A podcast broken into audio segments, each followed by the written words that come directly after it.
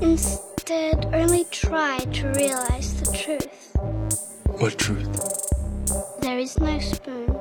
Read between the lines, bitch. There is no spoon. There, there is no spoon. Bitch. Fasten your seatbelts. It's going to be a bumpy night, bumpy night.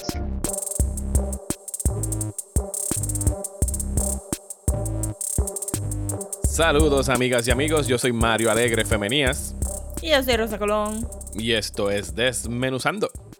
En el episodio de hoy vamos a continuar con nuestra discusión de movie dystopias. Ya hablamos la semana pasada de Minority Report y The Hunger Games. Y de hecho, desde esa conversación de The Hunger Games, Rosa, he visto todas las Hunger Games en los pasados Yes. siete días.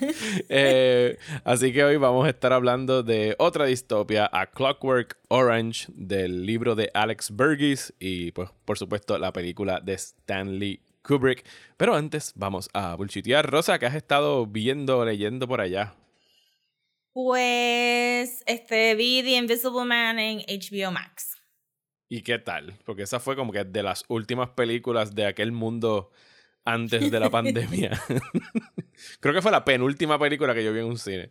De verdad. Yo Sí. me sorprendió que la pusieran en HBO Max tan rápido. Yo pensé que iban a esperar un poquito más, no sé. No, para es que como estuviera que on demand. necesitaban sacarla como que ya. Estuvo en on Recuerda que The Invisible Man fue de las películas que cayeron ahí en las últimas dos o tres semanas y las pusieron rápido on demand. O sea, cerraron Ajá. los cines y creo que fueron de los alquileres que pusieron a 20 o 15 pesos. O sea que ya lleva un par de meses en on demand. Mm. Pero como la gente no tiene más nada que ver, yo pensé, pues maybe se queda. Y la pusieron en HBO Max y la puse en It's okay. Ujú. Okay. It's not great.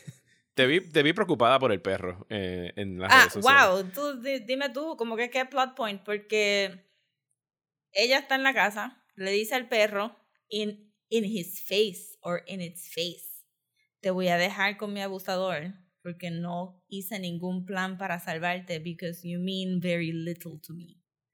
Y después se le olvida el perro, no vuelve a hablar del perro, pero escuchamos growling noises, porque el closed caption me decía que habían growling voices en el background. Y yo pensé, pues, ok, pues el perro era parte del experimento y le hizo como con little baby, baby suit al perro. Ajá.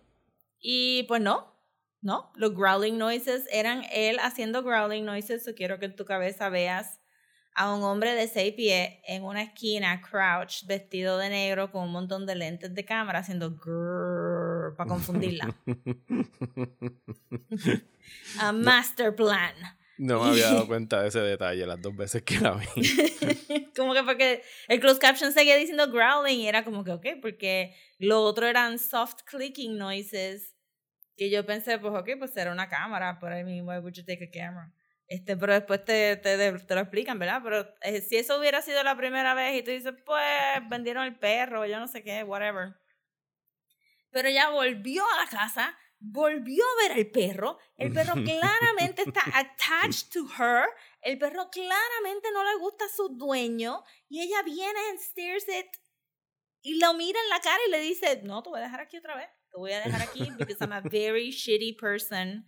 Que la segunda vez, o sea, que nunca me molesta en recordarme de ti, perro, y después te dejé ahí sabiendo muy bien que probablemente te mataron o te escapaste a los moors, esos, este, este, wave crashed moors donde vivían en este palacio de cemento y cristal donde el perro era el único ser viviente y ella pues, sabes, como que, I don't give a fuck about that dog y se acabó la película y estaba como que, permiso, ¿Qué pasó con el perro? el perro, o sea, Tú estabas Este- esperando el, el post-credit scene donde finalmente van a buscar al perro. El perro está con otra familia, súper feliz y contento. Como que, I used to live with really shitty people who didn't give a fuck about me. Pero sí, este, porque el resto de la película estaba media predecible y era como que medio weird los dynamics que estaban presentando, como que, no sé, estaba, estaba all over the place, yo pensé. Pero obviamente ella actuó súper bien. Cuando no, eso tampoco es como que muy surprising que haya actuado bien. Sí, a mí me, a mí me tripió bastante de Invisible Man. Eh, me gustó la dirección que le dieron y el hecho de que, ¿sabes? Tenía una muy buena dirección en las secuencias estas de terror, sobre todo en la segunda mitad cuando se convierte básicamente en Terminator, cuando está dentro saliendo de, del hospital psiquiátrico. Está en un hospital psiquiátrico, ¿verdad?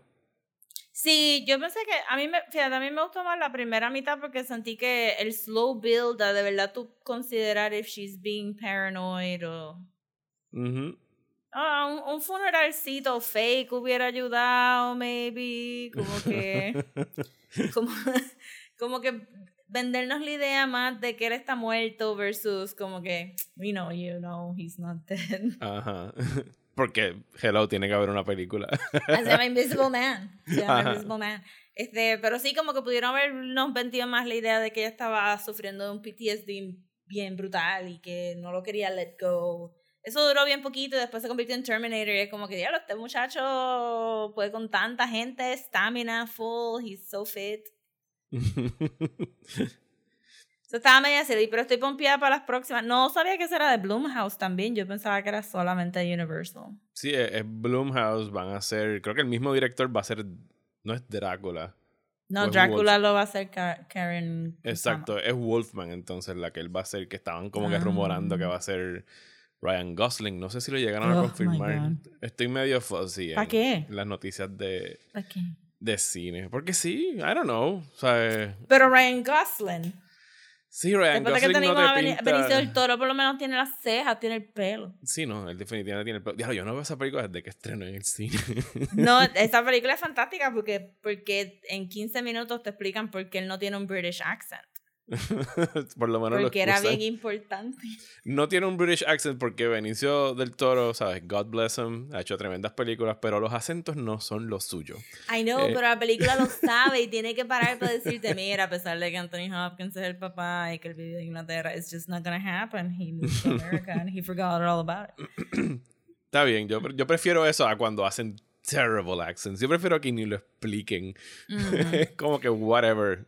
¿Sabes? Pues yo Kevin, creo que no. Ajá. Ke- Kevin Costner en Robin Hood Prince of Thieves está hablando como Kevin Costner de Iowa y nadie le importa. Todo el mundo alrededor de él es British, pero fuck it, porque es eso Sí. mejor que escuchar a Kevin Costner tratando de hablar British. Qué trip. No me gustaría que fuera Ryan Gosling, porque entonces sería. Bueno, no sé a quién van a escoger de Drácula. no, es- no, cójanlo con pinza lo de Ryan Gosling, porque Sí, ahora mismo sí. no me acuerdo ni siquiera que está confirmado. porque sería. Yo espero que nos cojan a todos los actores blancos ever to do this. Ah. también, también. Porque esta película estaba weird también, como que, ah, está viviendo con este policía bien fuerte, afroamericano, pero el Invisible Man could overtake him very quickly, y claramente era como que masculinidad no tóxica, pero bueno, es que el, el, Invisible Man tenía el element of surprise y que no lo veían. Ay, esa película. Estaba weird, estaba buena, pero estaba weird. Pues por acá yo, como ya se me están agotando, digo, esto es absurdo, a nadie se le agotan las cosas para ver, pero las que estaba viendo se me acabaron. Acabé, la, acabé The Expanse, todo lo que había en Amazon, y ahora tengo que esperar a que empiece la, la próxima temporada en diciembre. Pues empecé a buscar que tenía en el backlog, como que de cosas que siempre he querido ver, pero no les, no les he dado el chance. Y empecé a ver dos series eh, que me tienen bastante pegado. Saqué la suscripción a CBS All Access exclusivamente Ajá. para, para ver eh, The Good Fight, que es este spin-off de The Good Wife que nunca vi, porque es una de estas series de siete temporadas con 170 y pico de episodios y es como que ¿quién tiene tiempo para eso?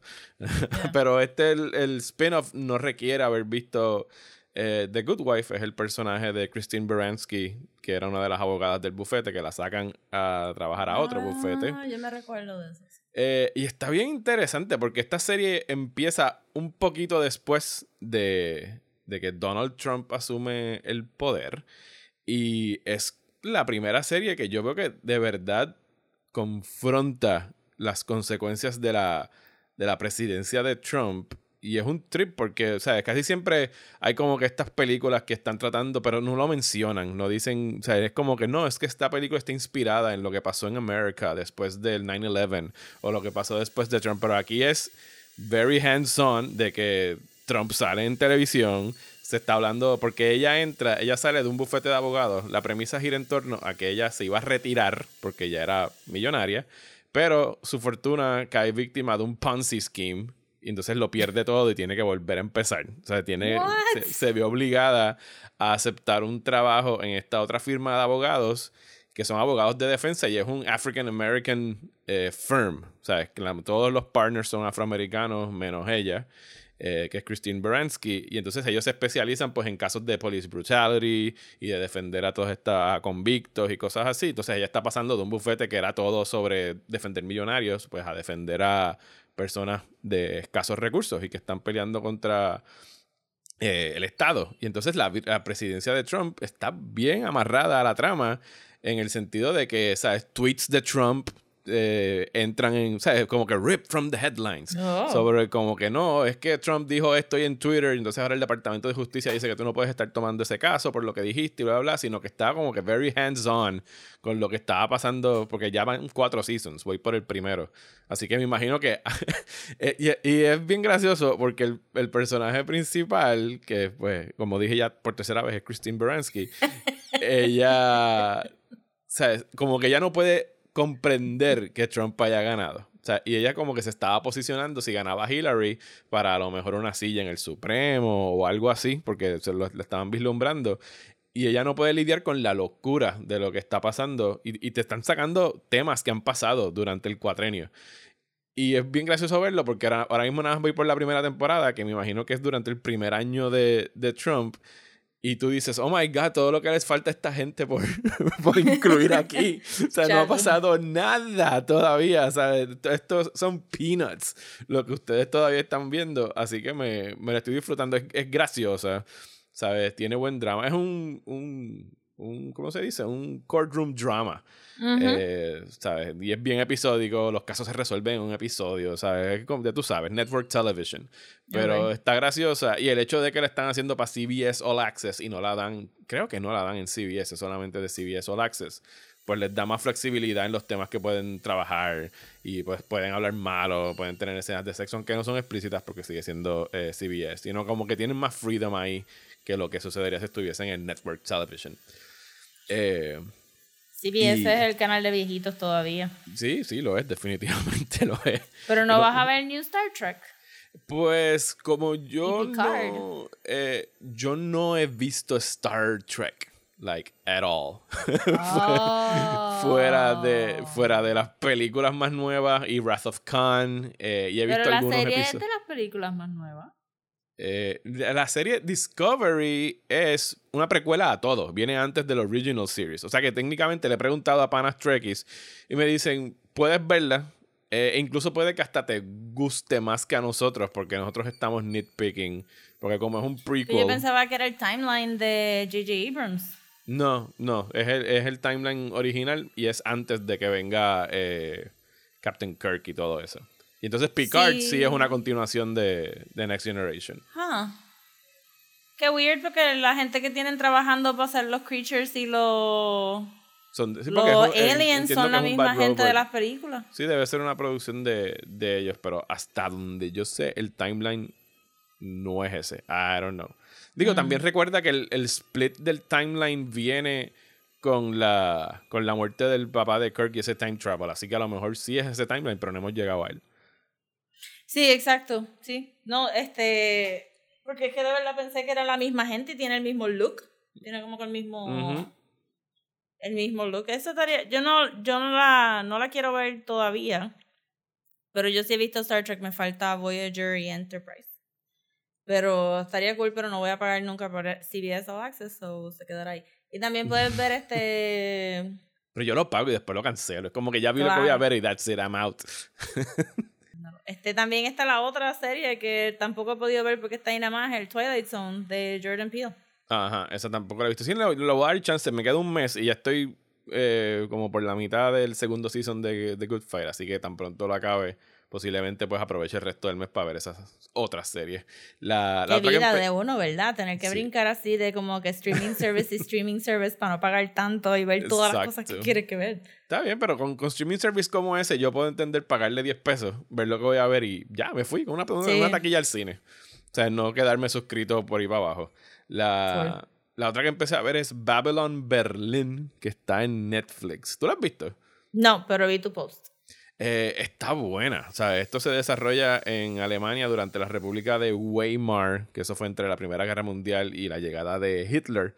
Y estamos en 1929 y es como que este film noir detectivesco de un detective que trabaja para el, para el Vice Squad, que son los que tienen que bregar con drogas y pornografía y todo esto, que está tratando de detener un intento de extorsión contra su papá con un video kinky. Eh, y Oh. entonces, pues es bien extravagante toda la decadencia de los años 20, los cabarets, ¿sabes? Todo eso, ¿sabes? Es la serie más cara en la historia de Alemania. Creo que, cada- creo que costó como que 40 millones o una cosa así. Es ridículo. Y el dinero está en pantalla, ¿sabes? Como que Oh. this looks good. Eh, y en realidad el, el- el misterio está bien bueno, los personajes están muy bien delineados. Son tres seasons los que hay en Netflix y hasta ahora he visto solamente el primero. Son ocho episodios, son seasons cortitos. Eh, así que si quieren ver algo, eh, sobre todo de ese periodo histórico, que no es un periodo que se aborda mucho en, en la ficción, ¿sabes? Esos años entre Primera Guerra Mundial y, y el- la llegada de los nazis, pues está bien interesante y se las recomiendo. Cool. Pues yo lo otro que, que vi es que salió el Season 2 de Unsolved Mysteries. Ajá. Y overall está, está medio flojo. Porque, pues, la primera vez como que, uh, that's right. Y después ya la segunda vez como que, is this Eh. really a mystery? Does it qualify? Espe- especialmente. Que una- hay, me- hay un me- misterio sobre alguien que perdió sus llaves. Llegamos a Sí, ese punto. y bendito, ¿verdad? Esta gente. Pero es que hubo un episodio en particular que es de esta muchacha en Oslo que apareció muerta en un, en un hotel y, y pues no tiene, no tiene ID, dio un fake identity, nadie sabe quién es, pero ya para el final del episodio te están diciendo que todo lo que están encontrando es bien, eh, bien parecido a la rutina de gente que está en el Secret Service, como que cortarle los tags de la ropa para que no puedan ser trace, no tener mucha comunicación, bla, bla, bla, bla. So, todo lo que están diciendo en el, en el episodio se explica mucho de que ella haya sido un Secret Service person de Noruega o de, qué sé yo, Dinamarca o whatever. So es como que mientras más cosas te van explicando de los de Secret Service, más hace sentido todo lo que viste y es como que, but did you solve it though? Porque it sounds like you solved it. It sounds como que ella era un Secret Service y que la familia no te va a decir nada porque se van a meter en problemas con el gobierno. You're saying it yourself. It's coming out of your mouth. I think you solved it. Y, pero nada, entonces sabía que había un episodio de Japón, pero no había buscado nada de información, ¿sabes? Que simplemente había visto Ajá. Algo del tsunami, en la lista. Eh, sí, los Spirits of este. A ver, se me olvidó el. el El término. en la región. Ok. En la región de Japón, porque eh, donde dio bien fuerte el tsunami es, es así para el nortecito, pero más abajo de, de las islitas donde está este Okinawa o lo que sea. Y en ese, en ese pedacito de. Un pedacito, como que tres mil veces más grande que Puerto Rico. Este, en ese pedazo de Japón, este, pues ahí dio duro el tsunami y este, este fenómeno específico se da ahí nada más, no en ninguna otra parte en Japón. Entonces pues, te enseñan footage del tsunami y es heart-wrenching. Y es medio triggering para las personitas que pasaron por este por María inundaciones and stuff like that because it's very tough to look Ajá. at. Eh, y entonces pues la gente después de todo ese trauma empezaron a ver fantasmas. Oh. Empezaron a ver fantasmas en, en a very Japanese sense, este, el, el Buddhist monk que te está explicando cómo funciona la cosa, pues como que la, la cultura ya, todo, todo lo que es vida muerte es como si fuera un shoujo screen, very thin partition entre las dos cosas y la gente pues tiende a poder ver, pero son, son tantos casos de fantasmas que, que no se puede negar. Pero el episodio realmente se va media hora en explicarte el dolor de las personas que pasaron por eso y que, que lo sobrevivieron. Y tienes como que un, pero horrible de este pobre señor caminando diciéndote, ahí encontré a mi hija este, mayor, aquí encontré a mi esposa y dos semanas después encontraron a mi bebé más abajo en de este y uno ahí como que, oh my god, este, y lo, lo implacable que se ve porque mucha gente dice, no, porque el tsunami, el agua crece Ajá. at a steady rate. Ajá. Y ellos de verdad que se veían bien preparados, porque yo, eh, en los shots que ellos se ven saliendo de los edificios para ir a higher ground, yo estaría como, bueno, yo me hubiera muerto ahí, porque nada más en figure out cómo organizarme, a quién llamar y qué. No, ellos estaban, y como quiera, los arrasó y los borró del mapa. Entonces, como todas las casas se destruyeron, pues hay muchos espíritus que están caminando, que no saben a dónde ir y no encuentran a los familiares, no pueden, they're just lost. So, Esto suena a un J-horror movie. Bien brutal, es como que pues ahí- tú dices, pues, ahí es donde está, ahí es donde sale, y por eso es que es tan fascinating ese, ese punto de vista en horror, pero sí, es como que la gente te lo está diciendo y es como que bien matter of fact.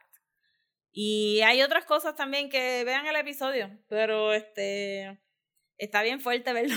No es your run of the, the middle de, ay, me encontré un cuerpo en el bosque, no sé quién es, es como que, uff, está fuerte. Sí, sí, pare- parece como que un, un documental solamente de los fantasmas en Japón. De después del verdad que tsunami. sí. Me hizo hasta sentir un poquito mal que no se pasa diciendo como que, ay, el 2020, qué año más mierda. Y uno ahí como que, yeah, pero el No. 2017, yeah, pero el Eh, y 2011. 2011. Ajá. sí, It's no. been shitty for a while. Sí, eh, lo que pasa es que este año es shitty todo el mundo a la vez. y aún así, y aún así no todo el mundo. Nueva Zelanda está yendo fantásticamente bien, ¿sabes? pero, Pero pero, sí, sí, es, que este- es colectivamente shitty. No es como que, ah, diablo, este año fue una mierda para Japón. O, ah, este año fue una mierda para Puerto Rico. Como que... Sí, pero está, está hardcore. Fue como que, uy, no me voy a volver a quejar de este año, bien brutal. Pero estaba bien interesante porque los so- sobrenaturales son los episodios más, más fun, por decirlo así, porque realmente no tienen ninguna explicación. You, you, you just either believe it or you don't. Ok, ok. Pues lo último que vi que les quiero mencionar, que empezamos hablando de Bloomhouse, es una película de Bloomhouse que estrena hoy jueves en los cines, donde pues ustedes decidirán si van o no van, eso no es mi trabajo, pero les puedo hablar de la película que se llama Freaky, que es otra producción de Bloomhouse, es un body swap movie, la premisa es básicamente... Ajá. ¿Qué pasaría si Friday the 13th y Freaky Friday tuvieran un bebé? Vi el headline y dije, huh. Y es, y es eso, es freaky. Es un body swap movie donde una adolescente se encuentra con un serial killer que la apuñala con esta mística daga y hay un transference de, de consciousness o de alma o de lo que quieran decirle. Un típico body swap. Y las comedias de horror para mí siempre como que necesitan un balance bien calculado entre la comedia y el horror. Porque si te vas demasiado comedy, pues entonces es muy silly y no, se- y no, no- no tienes el gore. Si te vas muy horrible, pues where's the comedy. Y esta es de esas comedias de horror que tienen justo ese balance porque es bien gory, ¿sabes? Los kills están súper nítidos. Eh, y algunos de ellos bastante originales, como que "Ah, de verdad pensaron en ese kill antes de, de hacerlo. Porque ya, mano, cuando tú has visto un chorro de películas de horror, es como que, ok, pues el machete, la hacha, la cabeza, lo van a decapitar, whatever. Pero Final que- Destination todas. Ajá. pues fíjate, este es de, las- de los kills así más como que, "Ah, ese no lo había visto antes. Desde ese bonche de Final Destination, donde era como que ya Final Destination 5 es como que, ok, you're reaching, you're really reaching. Eh, eran fun, eran fun and stupid. pero esta está, está bien divertida. Es Vince Vaughn y Catherine Newton los que hacen de, de los papeles protagónicos. Y algo que pudiese ser como que bien burdo, como que la, la imitación más zángana, como Vince Vaughn tratando de hacer de una chamaquita de 16, 17 años y con poner un squeaky voice y tratar de actuar un poquito más effeminate y qué sé yo. No, no se limita a eso, ¿sabes? Sino como que los dos de verdad parece que se estudiaron mutuamente y entonces ver a Vince Vaughn que mide 6'5 tratando de estar como que un poquito así más cohibido y hablar un poquito más, más suave, no es chillón, es suave y como que inseguro. Y entonces el- las escenas que lo ponen a hacer con lo que sería su high school crush, como que they go there y se ponen como que medias incómodas. Mientras que Catherine Newton est- estudia hasta la mirada esta de Vince Vaughn. De cuando Ah, tiene que la hacer físico- la clásica mirada de Vince Vaughn. Así que está súper fun. Eh, eh, según el acuerdo de Universal con los cines, es muy probable que esta película esté en VOD dentro de un mes. Así que si no se quieren tirar al cine a verla, y los entiendo, pues apúntenla por ahí, porque está bien divertida, está bien funny. Eh, y es del mismo director que hizo Happy Death Day, que a mí me tripea mucho Ay, también. Happy Death Day, sí. Sí, sí, el tipo como que está jugando mucho con los géneros, como que how about Groundhog Day con un slasher movie. Y, ¿sabes? y me tripea las fórmulas que está sacando de. Qué cool, de porque Happy Death Day estaba bien buena. Sí. ¿Tuviste la segunda? No, la puse en el queue y HBO la quitó ahí de un mes para otro y... A mí me tripió ¿Qué la segunda. No es tan buena como la primera, pero está chévere. Sí, ya la pondrán de nuevo. Es más, sci- Pero- es más sci-fi. La segunda es más sci-fi Ujú. que horror. Sí, me imagino, porque Pues lo único, lo último que yo tenía para el bullshiteo es que ya anunciaron el próximo season de American Horror Story. Ah, vi el póster hoy. Sí, ¿Qué va a ¿cuál ser? de ¿Cuál va a ser el tema? de los dientecitos o el, El- del había como boquete una, en la ca- cabeza? una el de boquete en la cabeza. Ajá. Pues parece que van a hacer una antología dentro de una antología, which is What? brilliant. Porque se llama American, American Horror Story Stories. Ok, o sea que Y- cada episodio va a ser individual. Se supone. Cada episodio va a ser individual. Que pensaría yo que maybe es Mm. la manera que ellos pudieron zafarse del COVID y tener a los actores encerrados en mucho diferentes tiempo en sitios. season, so- Ajá.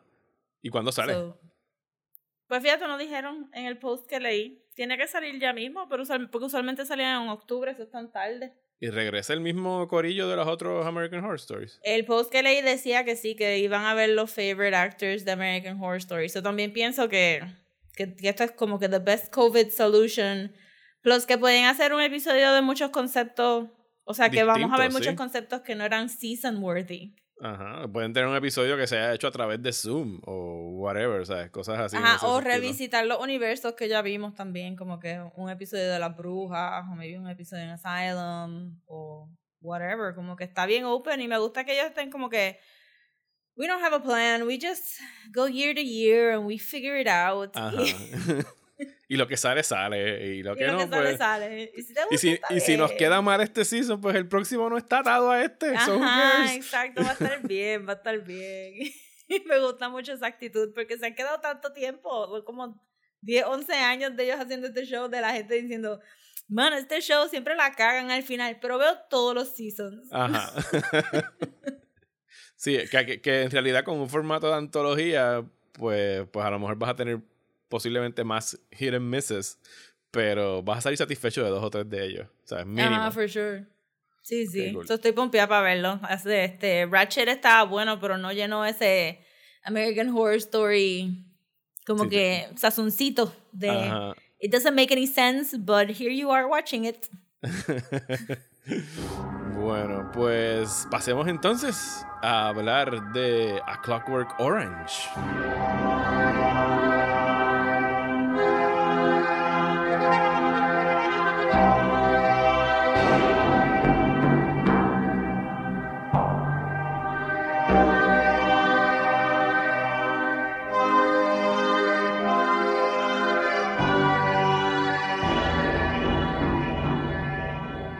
Rosa, ¿cuándo fue la primera vez que tuviste A Clockwork Orange?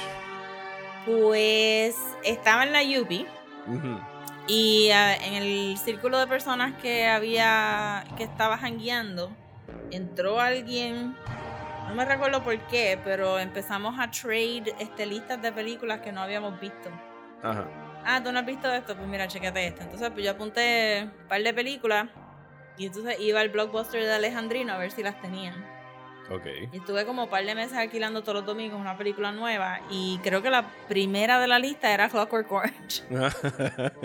So fui a Alejandrino lo puse y yo no, obviamente pre-internet, because I'm an old. Pre-internet no había manera de, de buscar información de estas cosas, solo la cogí por fe, como que yo no sabía quién era Stanley Kubrick ni nada de eso, fue como que, ok, me dijeron que tenía que ver esta película, no tengo nada que hacer, vamos a verla y un VHS, gente, era un VHS. Y entonces este, la puse en la máquina y me gustó un montón, me gustó un montón. Y después, pues, este, mientras pasó el tiempo, pues vi las otras de Stanley Kubrick y pues ahí, igual que todo el mundo en el mundo, uno es fan de Stanley Kubrick. Pero fue por A Clockwork Orange. yo, yo he estado expuesto, por lo menos al, al imagery de Clockwork Orange desde bien pequeño. Porque mi papá toda la vida le ha fascinado la música clásica y coleccionaba eh, vinilos de LP. Eh, y él tenía el disco, por- o sea, obviamente, la película está tan atada a la música de Beethoven. Él tenía el LP de Clockwork Orange y el, el- ¿sabes? la imagen de esa carátula, pues es striking. ¿sabes? Es imposible de tú ignorar la cara con el sombrero y el ojo y las pestañas y el cuchillo y el triángulo abajo con la mujer. O sea, era como que, wow, this looks. O sea, es, o sea, esto no se ve como algo que yo he visto antes y me atrae mucho la, la pupila. Pero obviamente cuando preguntaba me decían, no puedes ver la película, ten, escucha el disco. Eh, yo, fine. Pero ya, ya como a los 13, 14 años, que uno ya le empieza a picar la curiosidad, y en realidad a mí como que no me velaba mucho lo que yo veía. Yo podía ir a Blockbuster a coger lo que sea. Yo no recuerdo, o sea, The creo que The Shining fue la primera película de Kubrick que vi y esta fue la segunda, sin atar que era el mismo director posiblemente. Mm. Eh, no recuerdo si la compré o la alquilé, pero sí, también fue en VHS. Y eventualmente, yo sé que eventualmente la compré porque yo la tenía en VHS antes de que se supone que tuviese edad para ver estas películas sobre The Old Ultraviolence. Eh, pero sí, la vi de chamaco. Tengo que haber tenido como 14 años y it left an impression. O sea, y es posiblemente, o sea, el videocassette que tenía no tenía subtítulos. Así que la jerga era bien difícil de, Oh. de Claro, yo no me recuerdo si yo lo vi con subtítulos o no. Eh, yo estoy casi seguro que la vi sin subtítulos. Eh, y pues conociendo, o sea, ahora que tú lo puedes leer y ver los captions y que tienen todo este slang que es entre Cockney y ruso, ¿sabes? Pero lo curioso, viéndola ahora que la volví a ver anoche, hacía ya dos o tres años que no, no la veía, es cuán fácil es tú como que ir detectando qué es lo que significa cada palabra, ¿sabes? Cuando están haciendo referencia a algo, que si tienen palabras para describir cabeza o mujer o hombre o lo que sea, tú más o menos puedes ir armando el rompecabezas y hacer el diccionario tuyo de Clockwork Orange al inglés, de qué es lo que, que está significando. Y pues obviamente de chamaco te impresiona como que la violencia del principio, la primera media hora de esta película es violenta, yo diría que incluso hoy. Todavía tú podrías decir que con Sí, la- es fuerte, es fuerte. de- y, y es más por la manera como está filmado, como que tan detached, como tan matter of fact.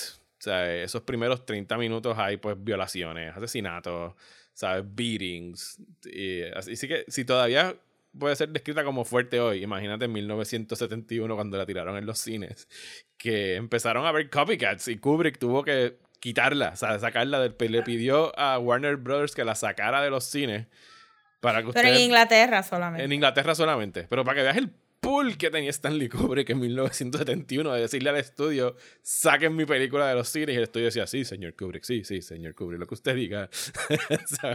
Hoy, ¿sabe? hoy quien único tiene ese pool es el señor Nolan, yo diría, ¿sabe? a ese nivel, o un Spielberg de la vida o algo así. Pero... Sí, pero es que está difícil porque, porque la película era tan eh, revelatoria en su violencia, pues me imagino que sí, que, que tener eso en tu cabeza, porque Stanley Kubrick también estaba viviendo en Inglaterra, eso no es como que... I'm sure que en algún momento pensó, well, it's just a matter of time antes de que lleguen a mi puerta con esta mierda de la película, so get it out of here. Bueno, y, y, Este- y cuál es el, ¿sabes? ¿Cuál es la premisa o cuál es la trama de, de esta distopia en específico? ¿Qué es lo que está pasando? Es como un. Eh, una Inglaterra. Bueno, es- es- esta película. eh, la historia es bien día weird porque yo pensaba que Inglaterra en los 80 era así como ellos están describiendo en los 70 en el futuro. Como que. Sí, Margaret this Thatcher. not come. Ajá, exacto. This not come to pass? Is it actually como que fiction now? Este. Pero sí es como si fuera una Inglaterra de los 80, pero en los 70 en un futuro. Y el libro es del Eh, 62, o sea que estaba bastante ajá. ahead of its time. Y era como que, wow.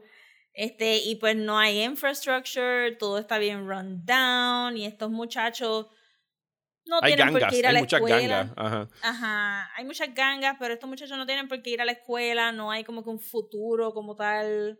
Y pues están bien nihilists por ahí, como que pues, ¿por qué no podemos hacer violencia si no hay futuro? Es básicamente la premisa de esto. Pero entonces, a mitad de camino, eh, cuando ya Alex está en la cárcel, es que entonces tú ves cómo el gobierno trata de controlar estos elementos y, y se distorsiona mucho la idea de free will. Ujú. Eh, que, que fue para mí la primera vez que la vi, fue como que ese fue el roller coaster mío, como que al terminar la película y decir, ¿Am I rooting for this guy? Este, sí. sea, eh, porque el gobierno entonces te vende esta idea de, de esta persona que tiene, que tiene que pasar por un physical pain cada vez que quiere cometer violencia y que no se ve como que es superhumane. Pero entonces, Sí. should we care that it looks humane si él estaba violando a medio mundo como que anterior a eso? Pero entonces tiene 18 años, pero entonces, y entonces se pone todo bien murky. Eh, se pone bien murky y entonces la, la segunda mitad de la película es mucho verlo a él sufrir por los pecados, entre comillas, Ajá. de lo que él hizo en, la, en el primer acto de la película. Y toparse con muchas cosas y pues ver, creo que la crítica más, más obvia era pues que su, sus gang members se convierten en fascist police Ajá. officers. Ajá, porque la línea que- es bien finita. Ajá, porque la línea es bien finita y pues tú pudiste haber ido a la cárcel y haber pasado por este so-called reform de tu free will, pero entonces este, o te pudiste haber ido a servir al gobierno de la misma manera que tú eras antes, pero simplemente sirviendo al gobierno. Era como que super weird, pero entonces Y que Alex termina siendo una herramienta del gobierno anyway. Sí, era como que un, bueno, pero mírate este muchacho que es tan viril y tan, este, tan salvaje y si lo podemos reformar a él, pues podemos reformar a todo el mundo. Y, pero entonces lo dejan tirado también después del, del programa. Sí, reformar, que es ese eufemismo que usan, porque en realidad no hay reforma alguna, es un condicionamiento lo que le están dando aquí. Él, Ajá, sigue, un él sigue siendo un, psicó- collar. un psicópata con los mismos impulsos. El problema es que le dan vez- náusea. Exacto. El problema es que altera, lo alteraste para que sienta dolor cada vez que tiene esos impulsos, pero lo soltaste a la sociedad, no, no le diste herramientas para bregar con su nueva situación. Y, y, y pues está a la merced de, del que quiera vengarse o whatever. Y entonces creo que se me olvidó el nombre del actor. Eh, Ma- Malcolm McDowell. Malcolm McDowell de verdad te vende mucho range en la película. Y él la carga, el cual yo creo que con otro actor no hubiera sido tan fascinating. Como Mm. que. No, no, no. La, el Kubrick hizo un muy buen trabajo ahí con su casting director de, de escoger este muchacho porque es, el, es la actitud, la, la cara, que lo mismo. O sea, ese opening shot, ese extreme close-up en la cara de, de Malcolm McDowell es icónico. O sea, esta película más que nada tiene tantas y tantas y tantas escenas emblemáticas del cine. eh, Y era bien, es que es bien 60s, pero classic. Entonces ellos están todos vestidos de blanco, que usualmente es un color de héroe. Pero están ahí como que haciendo todas estas suciedades. Y entonces tienes ese el Corova Milk Bar con todas estas mujeres en pose submissive. Y están tomando leche con droga, que suena la cosa más asquerosa del universo.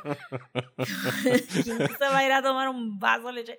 Y entonces este, todos los demás eh, estaban como que extra 60s, como que la mujer que canta en el bar tiene como que una peluca, pero tiene como que glitter en la cara, yo no sé qué, era un... eh, todo el mundo tenía, todas las mujeres tenían pelucas de colores, porque eso es lo que estaba de Ajá. fashion, I guess. Y hay una división social, obviamente hay una clase social bien alta y obviamente están los trabajadores, y entonces están ellos, los que están olvidados, que están por las calles ahí pues, peleando porque no tienen más nada que hacer, como que no, no están busy. Sí, fueron abandonados por el Estado, como quien dice.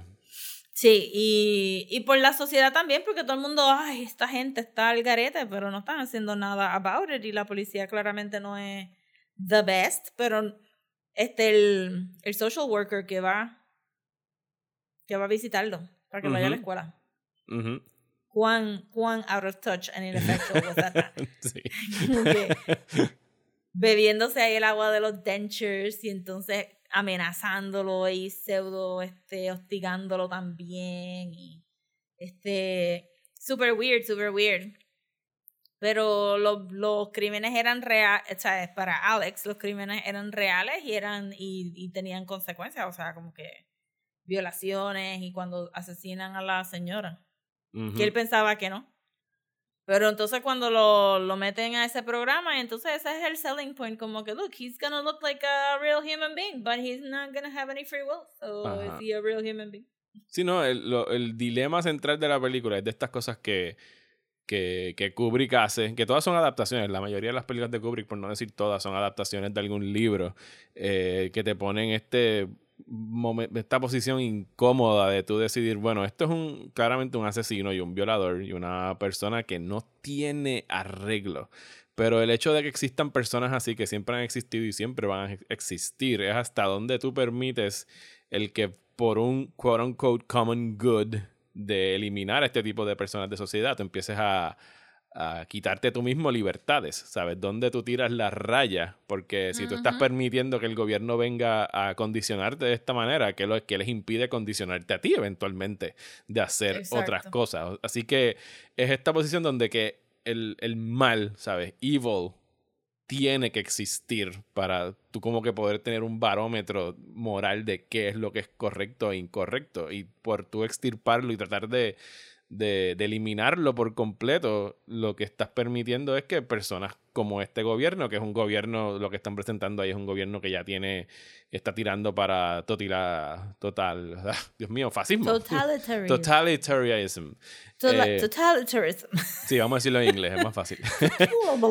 Eh, pues estás empezando a ceder tú mismo libertades. eh, y, y Alex se convierte en, en una herramienta, en una ficha en el tablero, tanto para el gobierno, que el primero lo, primero lo está utilizando para decir, mira qué bien estamos haciendo esto y somos capaces de reformar a estos hombres para que ahora sean buenas personas de sociedad, que no lo serán, eh, versus el, el escritor, que es el viudo de la mujer que, que violan y mueran al principio, que está parece que en el otro extremo de, de la Sí, que es un lucha activista de, Es un de- activista. de pro free will. que lo quiere utilizar a él para demostrar lo que está haciendo el gobierno, pero cuando descubre quién es Alex, ¿sabes?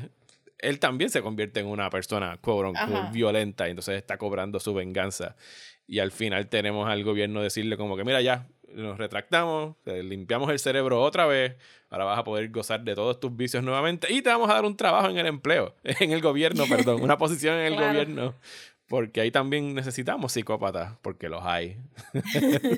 Sí, pero ese, ese último, o sea, es que es tan crazy porque, porque de verdad te lleva de la mano a tú seguir a Alex por tantas cosas y ya al final tú estás como que, uff, por lo menos lo curaron y después uno, oh, wait. Este, ¿qué- qué- ¿Cómo que lo no, curaron? curarlo era que tiene que, va a violar gente y va a matar a la gente, ay Dios mío. Porque...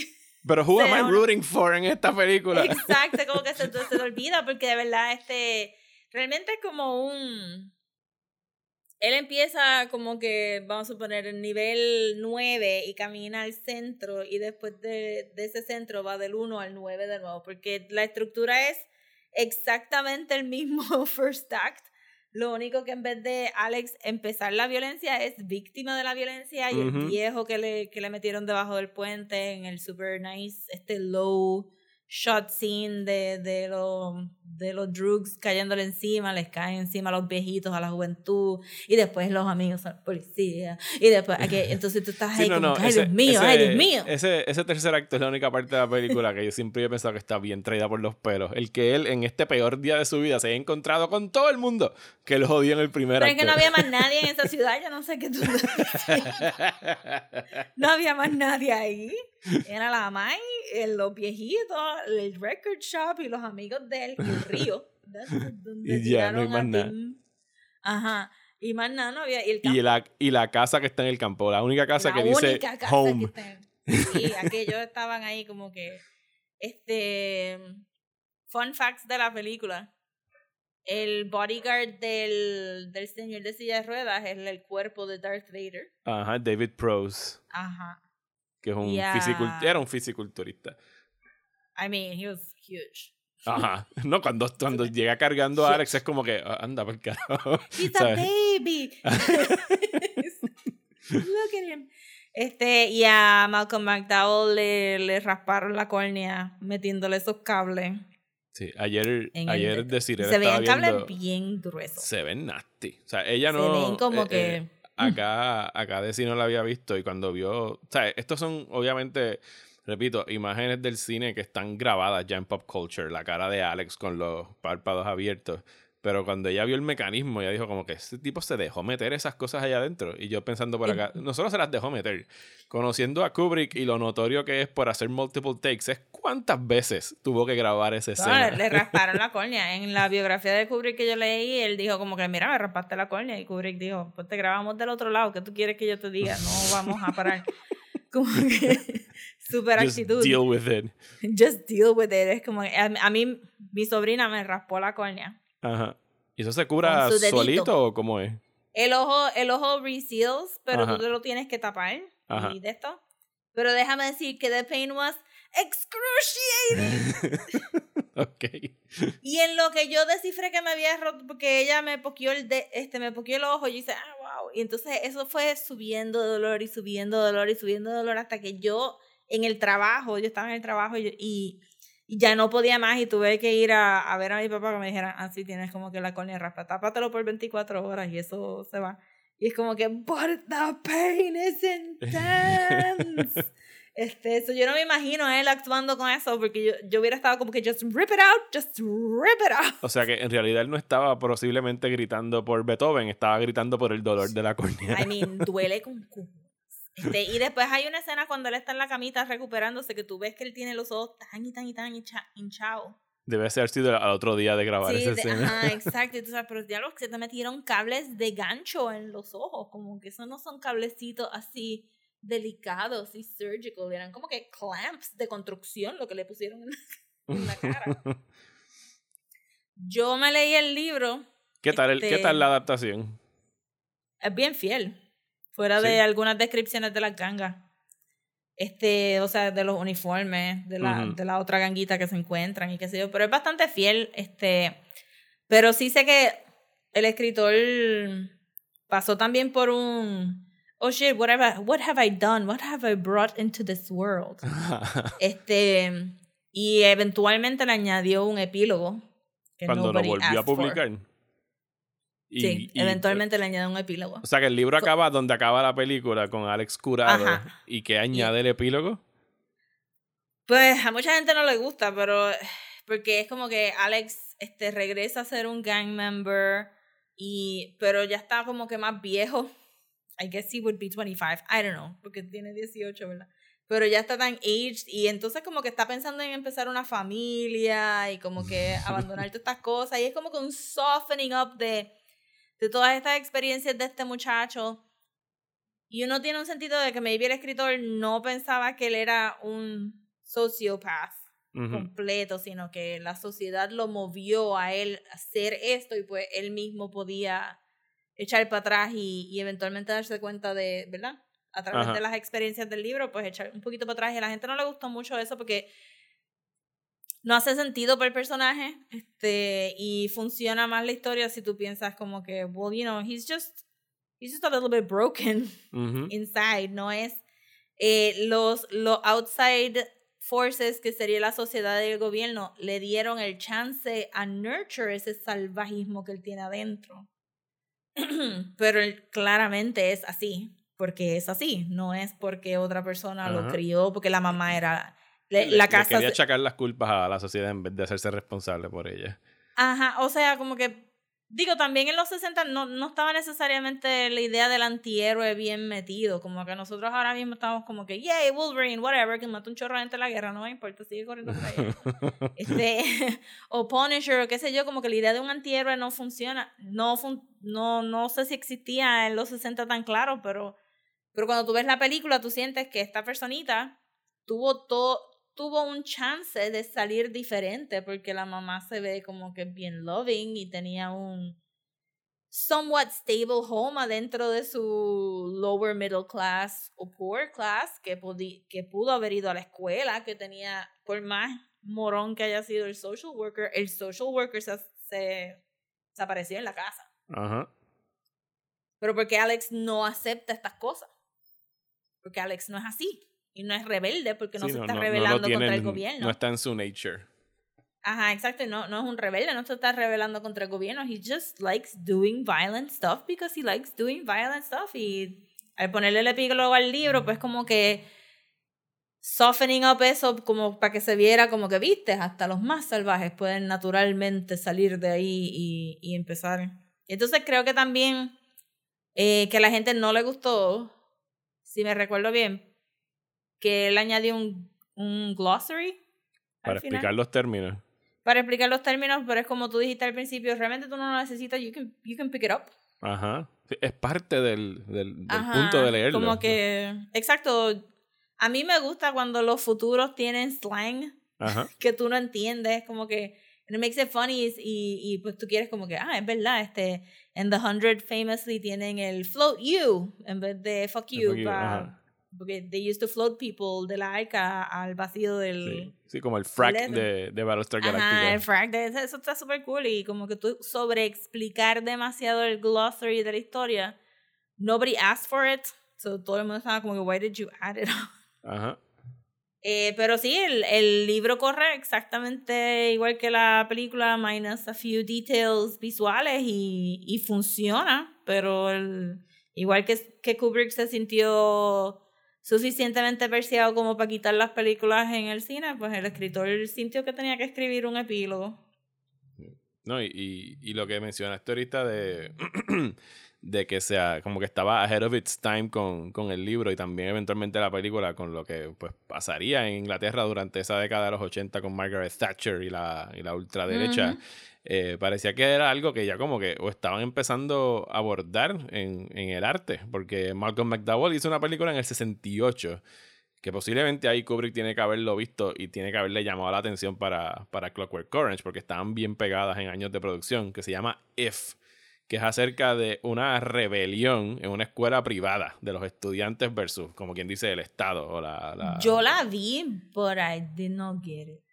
Eh, sí, no, no, tiene, tie- pero, pero tiene ese sentido de, de estudiantes rebelándose. Ajá. Eh, si escuchas The Wall de Pink Floyd y We Don't Need No Education y todo eso, o sea, es como que esta, este aire, esta vibra de, de lo que fue Inglaterra posguerra hasta lo que sucede en, los 80 cuando se trepa Margaret Thatcher, de esta inconformidad con, con el Estado, ¿sabes? Inglaterra estaba en una debacle económica cabrona después de, de la Segunda Guerra Mundial y todo eso fue pues consecuencia de, de las décadas que, que vinieron después y se, se sentía posiblemente ya la llegada de- del Estado viniendo a pisotear y oprimir y a tratar de quitar derechos y trabajo y todo eso. Y Clockwork Orange definitivamente es una respuesta a ese, a ese aire, a esa atmósfera.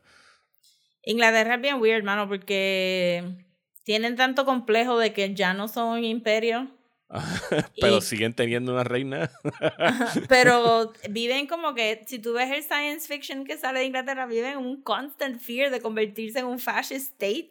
Ajá. Este, en por- todo, o sea, Before Vendetta. Todo, todo, todo el tiempo. Están sudando gotas frías ahí. Cuando, ¿Cuándo va a ser el día que va a ser, que esto se va a convertir en un este Children of Men? Viven en eso full, pero realmente son bien. O sea, lo- los ingleses tienen como que mucha, mucha fama de ser polite. Ujú. Hasta que se emborrachan. Después, olvídate, eso es caos. Después van a todas. caos, caos, caos. Es como que ustedes nunca van a poder ser un fashion state. no tienen el control para hacerlo. No tienen el control. Pero le tienen un miedo, cabrón. Le tiene- pero te digo que como que todo el science fiction que sale de ahí es como que no, nos van a encerrar en esta isla, van a sacar a todos los inmigrantes y van a y van a esto.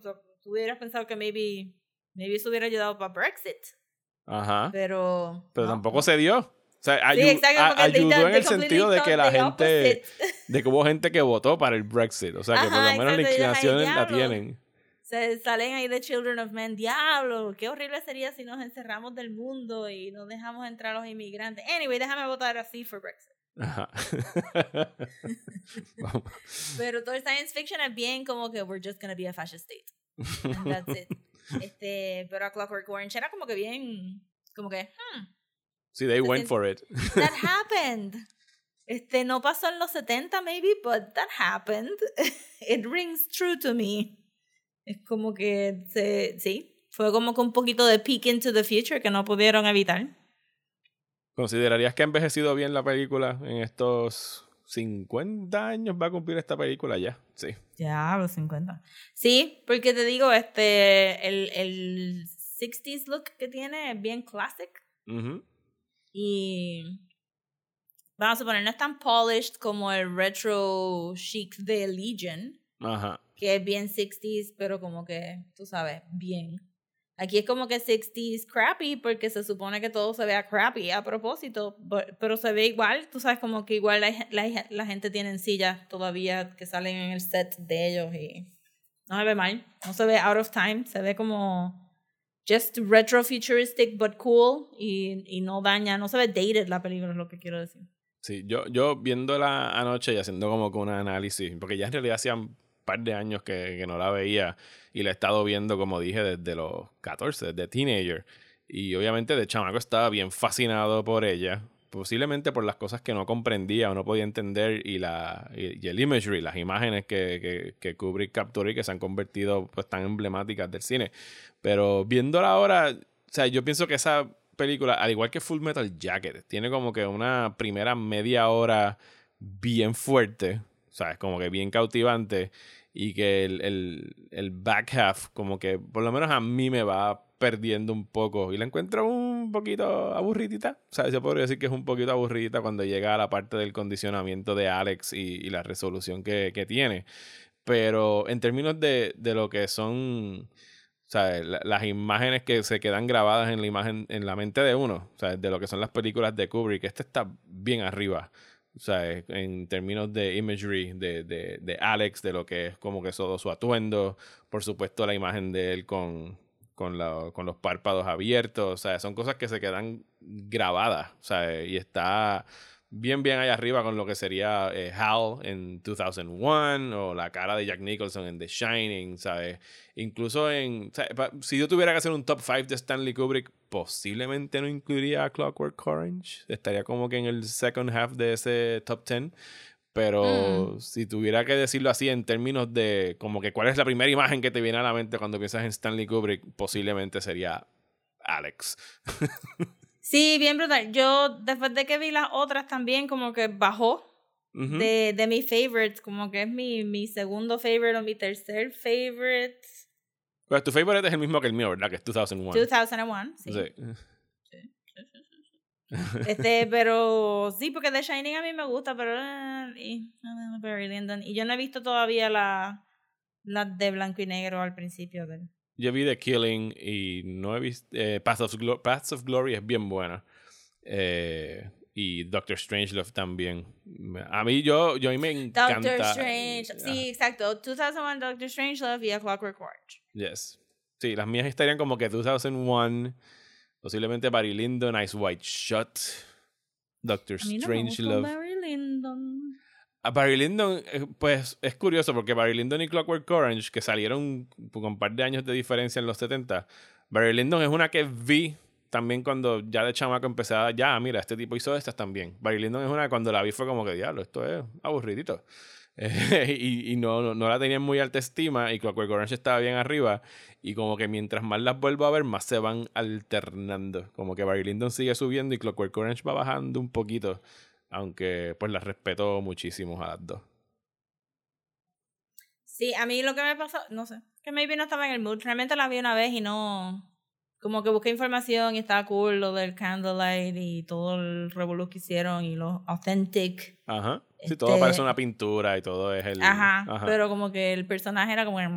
Y ese actor, como que nunca me encontró. Sí, el actor principal es el talón de Aquiles de Barry Lyndon. sí, como que. Mm, I don't like it. No thank you. este, cuando fui para España pude ir a, a una exhibición de las cosas de Stanley Kubrick. Ajá, ¿y qué tal? Que te recuerdas que puse las fotos. Porque La vi dos veces por eso mismo, porque la primera vez no me atreví a tomar fotos y después la segunda vez dije, no, porque ahora voy a tomar fotos. Y la corrí de nuevo a las millas. Y de verdad que fue en el.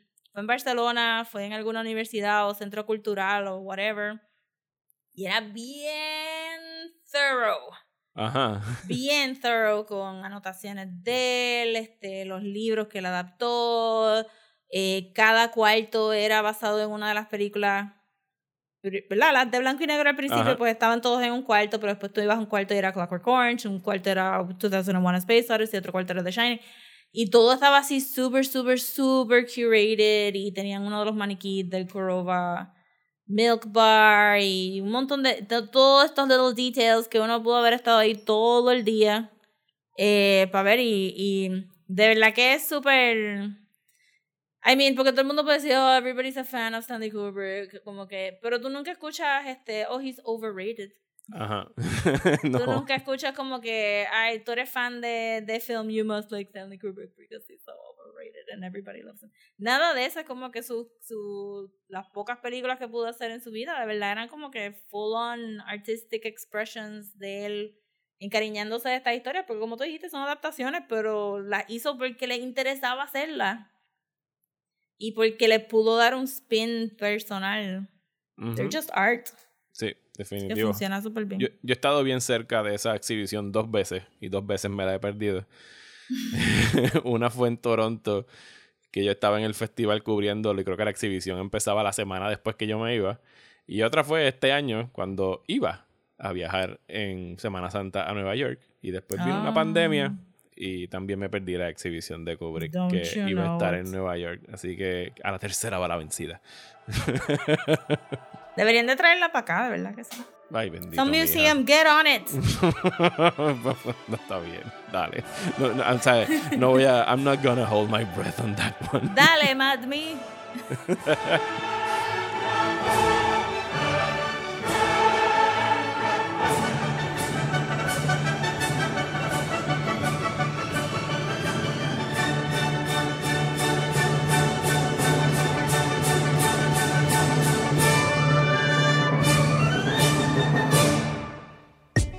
¿Estás bien cansado de los programas de política aburridos? Pues trata Radio Independencia, un podcast de política, derecho y todo lo que se nos ocurra desde el independentismo boricua, donde Andrés González y Adriana Gutiérrez discuten temas de actualidad y temas históricos con algunas de las figuras más importantes del independentismo y la izquierda puertorriqueña. Suscríbete a Radio Independencia en tu aplicación de podcast favorita y en nuestro canal de YouTube.